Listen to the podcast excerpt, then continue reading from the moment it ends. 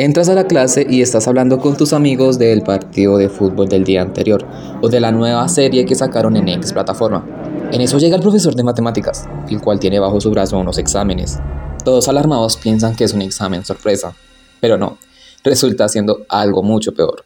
Son los exámenes calificados de la semana pasada. Con ello, el profesor va llamando a uno uno para que recojan sus exámenes mientras dicen en voz alta sus respectivas calificaciones. Todo esto pues para que la humillación sea cada vez más grande. Sin embargo, nombran la máxima calificación y todos pues no se sorprenden. ¿Por qué? Te preguntarás. Bueno, pues porque esa máxima nota es de aquel chico o chica que nunca ha reprobado un examen o alguna materia. Siempre sabe todas las preguntas que hace el profesor. Y sin embargo, no presenta emoción alguna al ver que no obtuvo una mejor calificación, sino que también la máxima. Es como si haber pasado el examen de matemáticas no fuera de alguna emoción o sentimiento. En ningún colegio o universidad pueden faltar las típicas tribus o grupos sociales que forman parte de la institución misma. Las personas, incluyéndome, las encasillamos con nombres y apodos estereotipados que no dejan ver un análisis profundo de cómo es la realidad de estas sociedades, porque simplemente solemos llamarlos como los bullies o los vagos o en este caso los aplicados o nerds, sin ver la profundidad de sus situaciones. En este podcast hablaremos de los aplicados, sus características más notorias, sus habilidades y debilidades y una breve descripción psicológica de su personalidad. Los aplicados solemos verlos como personas muy solitarias, son personas que entre socializar o estudiar deciden siempre estudiar, estudiar o estudiar. Su prioridad siempre es la de estudiar y cuando hablan con otras personas o grupos es con respecto al examen de la clase o la temática de la semana anterior. Eh, o como fuera algo de lo común de alguna serie de televisión, de algún videojuego o tema social. Sin embargo, es erróneo afirmar que todos los aplicados son asociales, aunque comúnmente sea así. También pues encontraremos personas aplicadas que son muy sociables, suelen ser muy amigables y ayudan a todo el quien lo necesite. Tienen el equilibrio perfecto entre vida social y vida académica. Pero, ¿qué pasa dentro de una persona que es inteligente como lo son los aplicados un tanto introvertidos? Por lo general vemos que las personas muy aplicadas son muy torpes o tienden a realizar acciones muy estúpidas. Y eso tiene una razón de ser.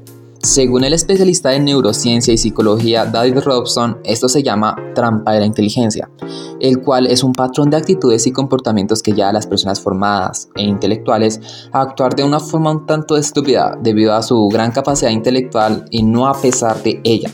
Esto se debe a que principalmente y debido a una gran capacidad intelectual pueden pasar por lagunas mentales, en las cuales o bien no son conscientes de sus acciones, o sus actos se vuelven ya torpes u olvidan lo que están haciendo en ese mismo instante. Esto, sin embargo, puede ser contraproducente, ya que puede afectar sus relaciones con otras personas, asimismo como su eficiencia al momento de realizar actividades cotidianas o muy simples, ya sea realizar aseo o practicar deporte. También vemos a los aplicados en su mayoría con muy pocos amigos y pues esto se a una razón más psicológica que del estereotipo social. Antes se creía que los aplicados carecían de amigos porque generalmente las personas los veían como aquellas personas que se les podía pasar la, tarea o hacer trampa en los exámenes y pues así entablar falsas amistades para con ellos. Sin embargo, esto, aunque pueda ser cierto en algunas situaciones, no es del todo cierto. Un estudio que se llevó a cabo por la London School of Economics a la Singapore Management University reveló que las personas con un coeficiente intelectual mayor no necesitaban interactuar tanto como las demás personas para sentirse bien.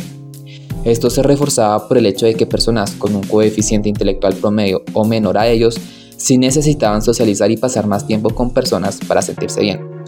Por lo que en conclusión en este estudio, las personas aplicadas son felices sin la necesidad de tener una vida social tan activa.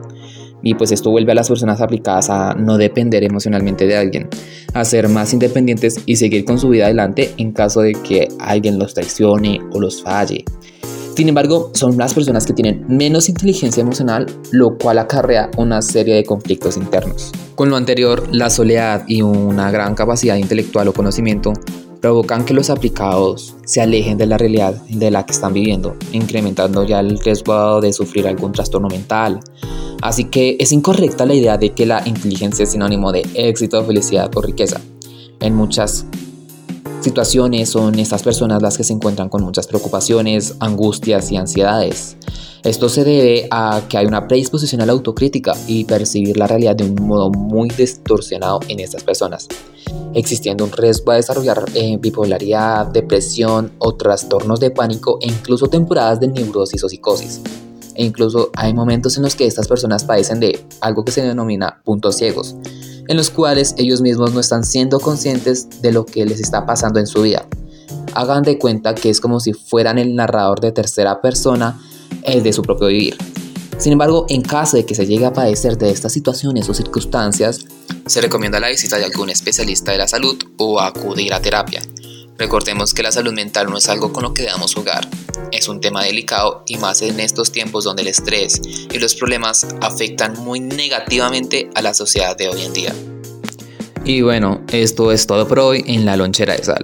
En el próximo episodio hablaremos de los gamers, aquellas personas que son muy buenos con los videojuegos, computadoras y redes sociales, pero que se aíslan de la sociedad.